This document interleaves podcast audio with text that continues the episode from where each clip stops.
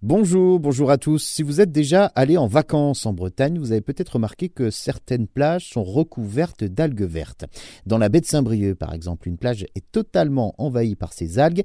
Elle est d'ailleurs interdite au public depuis sept mois maintenant, depuis l'été dernier. Alors, comment expliquer cette prolifération?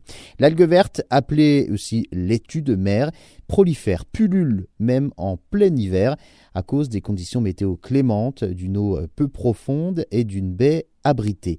Le danger survient quand ces algues vertes se décomposent puisqu'elles dégagent du sulfure d'hydrogène, un gaz à l'odeur d'œuf pourri qui, à forte concentration, peut s'avérer mortel. Au cœur du problème, c'est la pratique intensive de l'agriculture. Les élevages industriels, comme la filière porcine, rejettent énormément de nitrates dans les sols et dans les cours d'eau.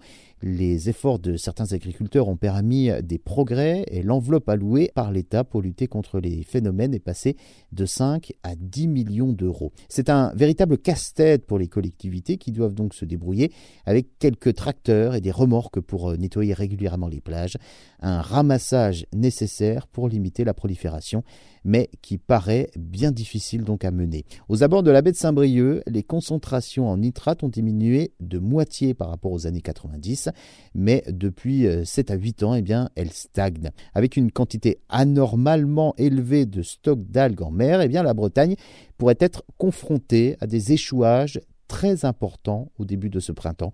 Alors, pour éviter ce phénomène, la région Bretagne ne pourra compter que sur une météo capricieuse, c'est-à-dire des tempêtes qui pourraient donc disperser ces algues vertes au large.